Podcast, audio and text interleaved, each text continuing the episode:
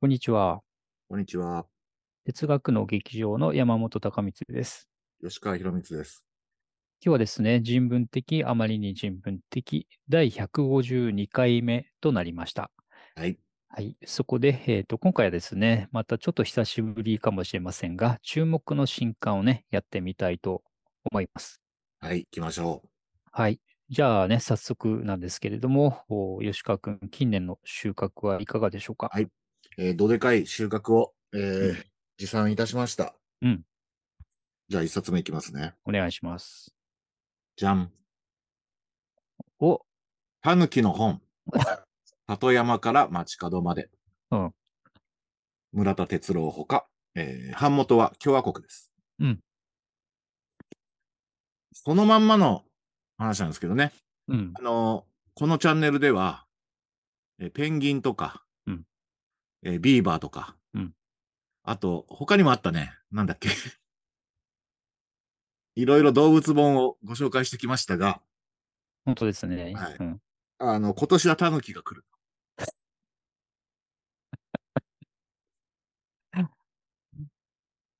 あの、タヌキってね、うん、非常に身近な存在なんだけど、うん、でも、ペットになってるわけじゃないし。そうだよね。うん。ちょっと人間と微妙な関係を保ってきた、うん、と思うんですけど。ペットになってない割には、なんかね、よくあの焼き物としてよく見かけるとかね。そうそううん、まさにその街角のタヌキもね、この本の話題になってます。うん、 あの、うん、動物としてのタヌキだけじゃなくて、うん、あの、民族学的な童謡とか民話にも出てくるでしょ、うん、そういうタヌキ。そして今山本君が言ってくれたような、我々の街角に出没するタヌキの光源学みたいな。うん。あの、様々な著者が様々な角度からタヌキについて調査や考察を行うと。うん。 で、最後にはね、うん、日本タヌキ学会新旧会長対談というね、 どでかい 付 録がっていうか、そんな、そういう学会があるんだ 知りませんでした。うん、こういうね、ほら、街角のたぬきね。。ああ、そうそうそうそううちの近所もそのようにあります、うん、そうだよね。あちこちにあるよね、それね。私の近所にもありますよ。うん。まあ、そういうわけで、たぬきの本なんですけど。うん、あの、一つだけね、個人的なタヌキについての思い出を申し上げてよいでしょうか、うん、もちろんです。お願いします。あのね、これはまだ誰にも言ってないことなんですけど、うん、あまりにもしょうもなすぎて。うん、私、小学生の頃に、 うん、ちょっとね、記憶が曖昧なんですが、うん、おそらく小学校2、3年の頃にね、うん、学校の出し物で、うん、それこそこの本にも出てくるような民話とかをアレンジしたね、うん、出し物をすることがあって、うん、その時にタヌキの役をやったことがあるのね。私はタヌキだった。うん。 うん、それでね、うん、あの、本当に覚えてないんだけど、うん、あの、泊まりがけで行った何かの施設で出し物をしたんだと思うんですよ。うん。んで、タヌキの役をね、うん、したんだけど、うん、それがもう、今までの人生でこんなに受けたことあるのかってぐらい大受けで、うん、あの、ただね、それね、成功談ってわけじゃなくて、うん、私としてはタヌキを演じることがすごく恥ずかしかったの。うん、正直やりたくなかったんですよ。うん、でも、まあ、うん、おそらく見た目的な問題があって、うん、あの、タヌキをやるようにね、うん、まあ、半ば強制されて、うん、で、いやいややったら、うん、これがバカ受けして、なんとも言えないね、あの、なんだか、いいんだか悪いんだかよくわからないようなね、うん、ある種のトラウマになって、うん、だから、タヌキっていう文字列とか、うん、あと、タヌキの姿見るとね、若干心が未だにかき乱されるんですよね。一言じゃないわけね、タヌキ。一言じゃない。 いやいやながらタヌキにされ、しかし大受けしたという、うん、本当にこういうの複雑な心境っていうんでしょうか、ね、複雑な心境。うん、 そうか、あれかな、タヌキはそういう場合は人を化かしたりするとか、そうそそうういうあれかな。うん、そういいうね、まあユーモラスう。うん。で、賢いとこもあるけど抜けていてという、うん。まあそういうわけで今回たぬきの本が出たというということでご紹は介。いい、。はい。いろんな意味で忘れがたいやー、そう紹なんです介になりましたね。はい。ありがとうございました。山田君いかがでしょはい。じゃあね、吉川くんが動物の話から始まったからというわけじゃないんですけど、私も偶然動物の関連ですおね。はい。えっと、デイビッド・ピーニャ・グスマンというね、人が書いた動物たちが夢を見るとき、えー動物意識の秘められた世界という本でして、西尾義人さんの翻訳、制度社から刊行されました。えっと、これはね、もう、あの、署名の通りではあるんですが、あの、従来、その、夢を見るのはね、主に人間の話として論じられてきて、まあ、夢の本って言ったら大体人間がいどういう夢見るかとかね、あの、そそうですねの、うん、内容はどうかとか、あるいは夢の神経科学とかね、うんそういうものが中心だったわけですけど、この本は、あの、署名のようにですね、動物も夢を見てるという可能性について、うんえーそうね、一つは神経科学や動物学のね、知見から分かっていることをまず集めて、うんそれからもう一方ではですね、あの哲学における現象学とか、うんえー意識の哲学の考え方を援用してね、この2つの主にポイントから、動物も夢を見てると考えうるという話と、それから動物にも意識、意識生活というかね、主観的な体験がある、えーかもしれないということをねあの、整理しながら論じているとても面白い本です。はい、うなるほど。まあ、うん確かにね、今、それ表紙に、カバーに描かれているのはタコですかね。そうですわ、うん。うん。まあ、そうタコぐらい賢ければいい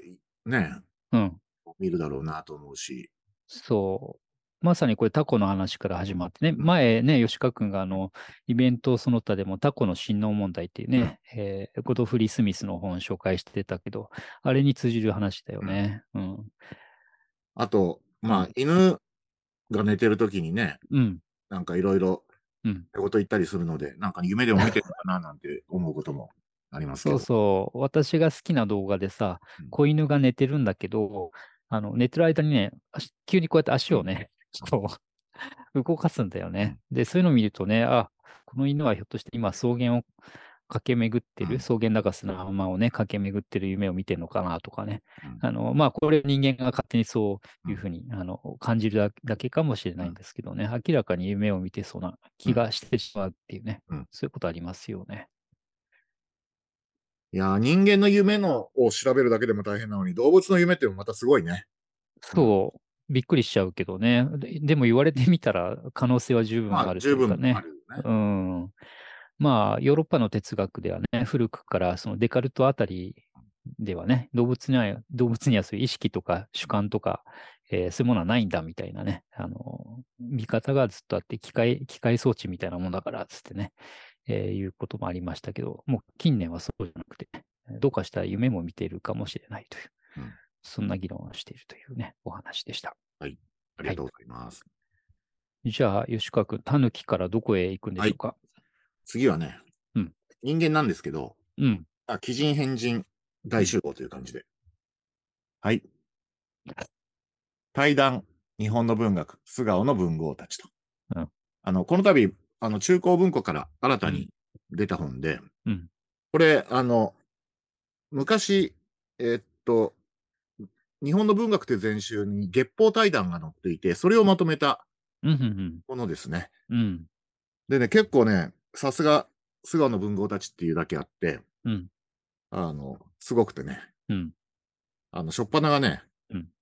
高田露伴の思い出。高田彩さんがね、喋っ てるし、二つ目はね、うん。父森林太郎っつって、うん。森まりと三島由紀夫の対談。すごいですね。。大変ですすよ。うん。ということで、最後は、うん。えー、太宰治のことっていうことで、うん。対馬み美智子さんとドナルド・キうン。ん。うん。まあ、そんな感じで、うんあの大変豪華な、うん。あの、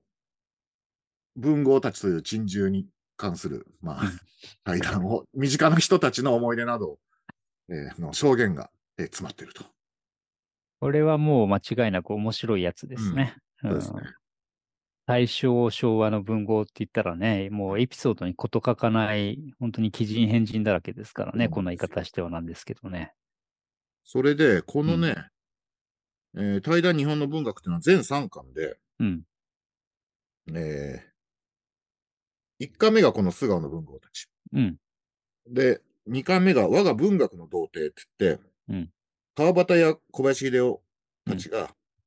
えーっと、自らの作品と交友を自在に語ると。うんで、最後が作家の肖像。うんえー前週の編集委員や評論家がそれぞれ収録された作家について語る。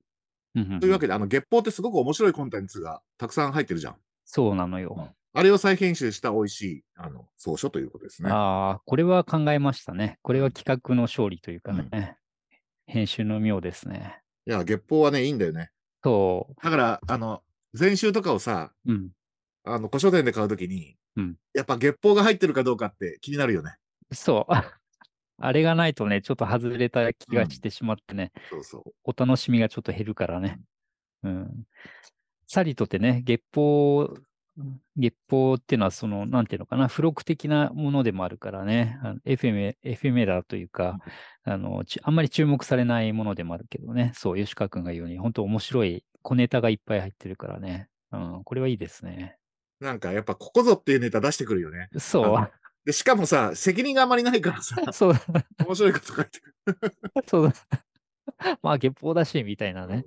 そういう変な、へんてこなコーナーでもあるからね。うん、そっかそっか。じゃあ、それが1巻目で、この後あと2冊出るんですね。はいはいとても楽しみですね、はいうん。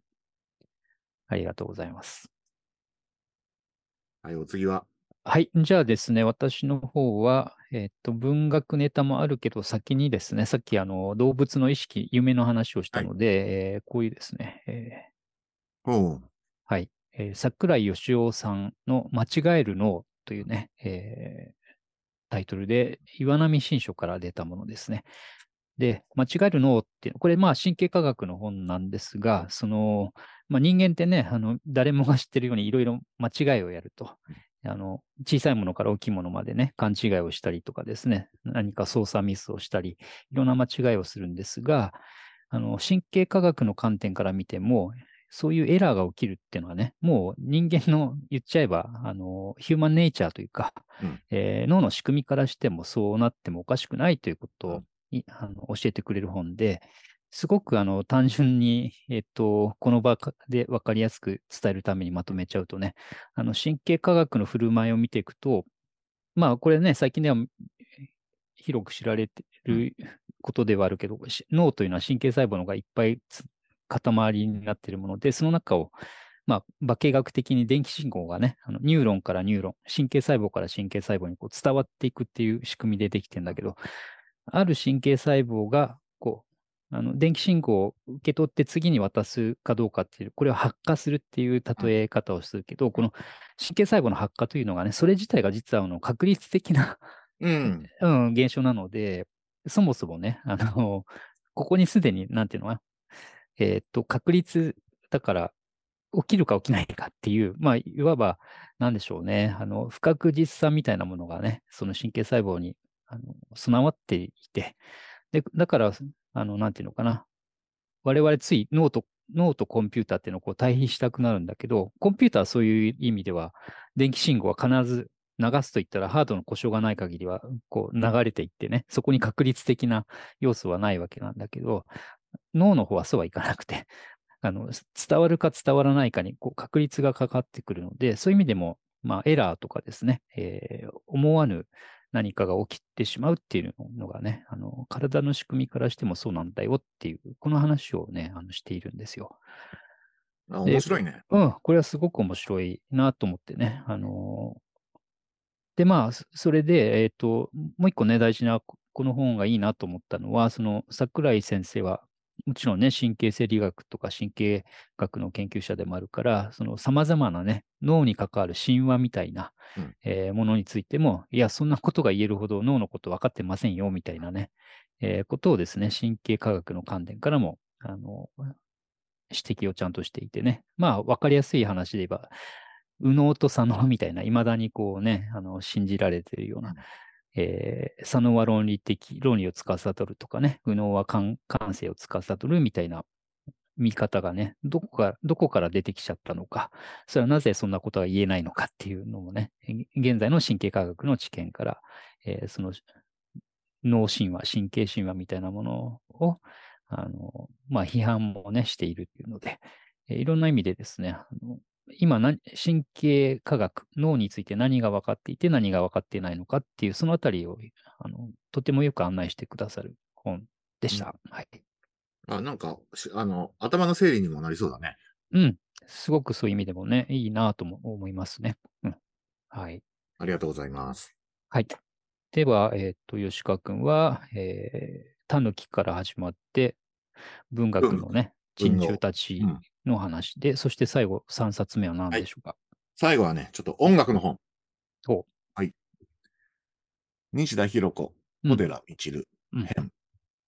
音楽と心の科学史。うんえー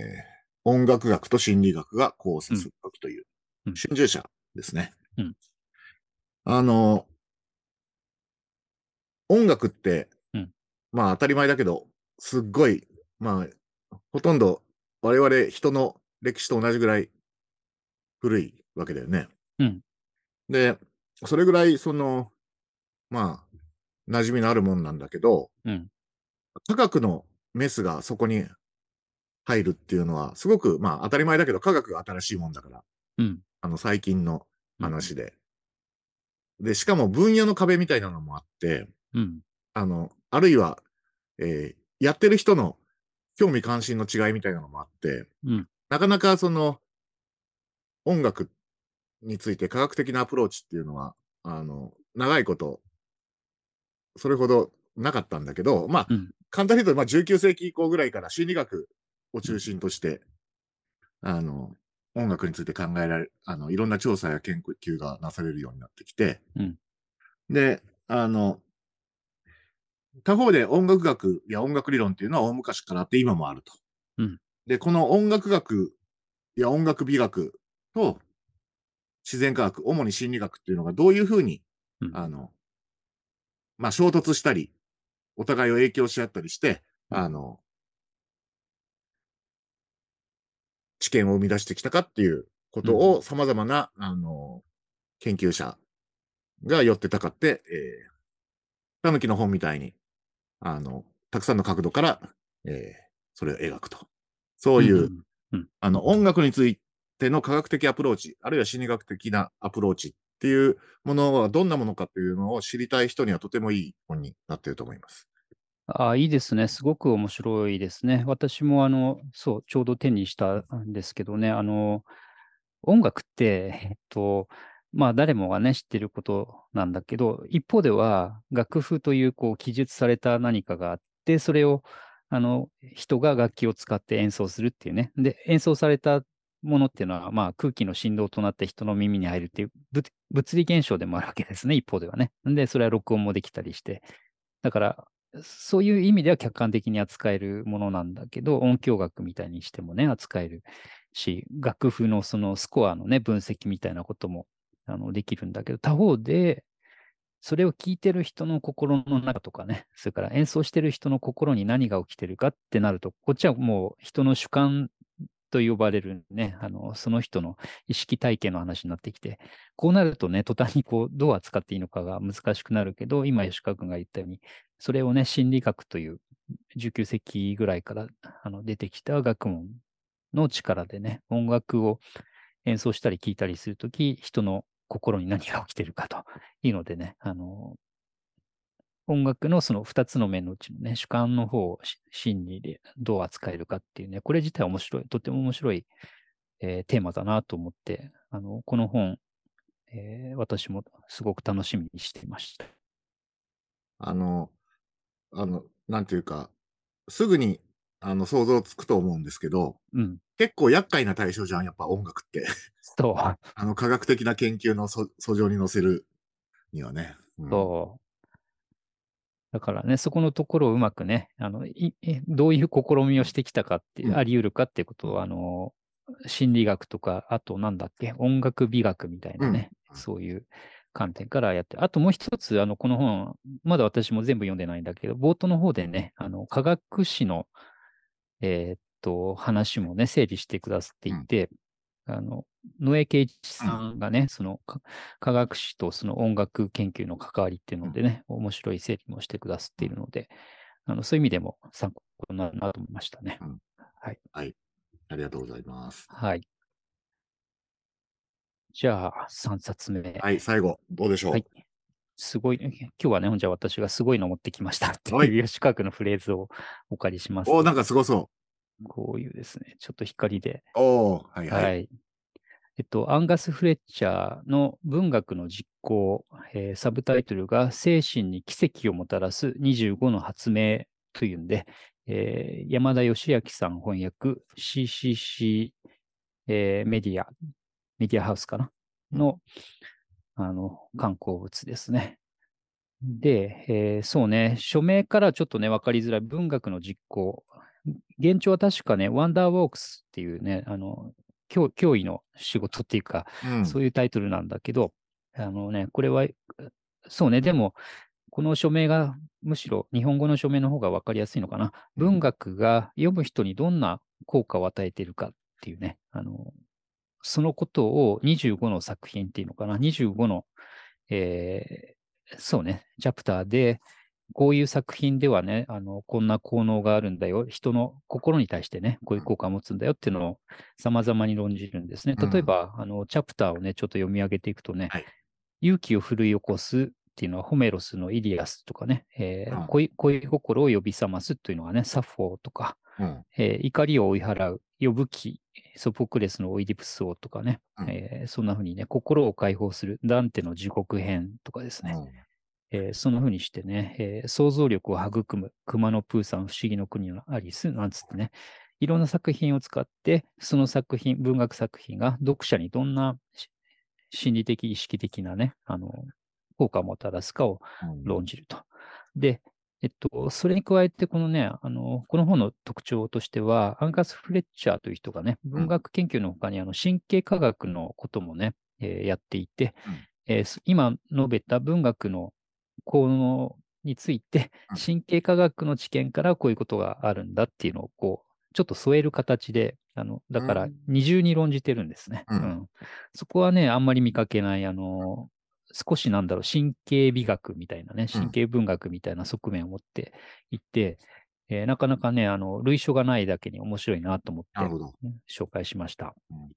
さっき、ああの、紹介した音楽と心の科学史的な要素も少し入ってるって感じですかね。あ、そうですね。まさにそういう感じですね。それを、あのね、文学の批評みたいにしてね、あの、読み手の解釈や、えー批判的検討だけじゃなくてね、うんそれを支える神経科学的な知見っていうのを、あの、並べてみるという意味ではね、うんまさにそう、さっきの本と似てますね。うん。ありがとうございます。ちなみに、うんその文学の学が、えっ、と、旧字体に見えるんだけど、これ何ですかね旧字体ですね、確かにね。うん。私もね、若干気になって、えっ、と、中、でもね、中読むとね、普通の学の字あなので、 あの多分なんか、署名だけなのかなって思ってんだけどね。あの、意図はちょっとまだよくわかりませんけどね。はいなるほどですね。 というね、ものでございました。ありがとうございました。これで6冊いきましたかね。そうですねはい。今回も6冊紹介をしましたね。よかったら、えーご参考になさってください。はい。じゃあ今日はこの辺にしますかね。そうしましょう。どうもありがとうございました。ありがとうございました。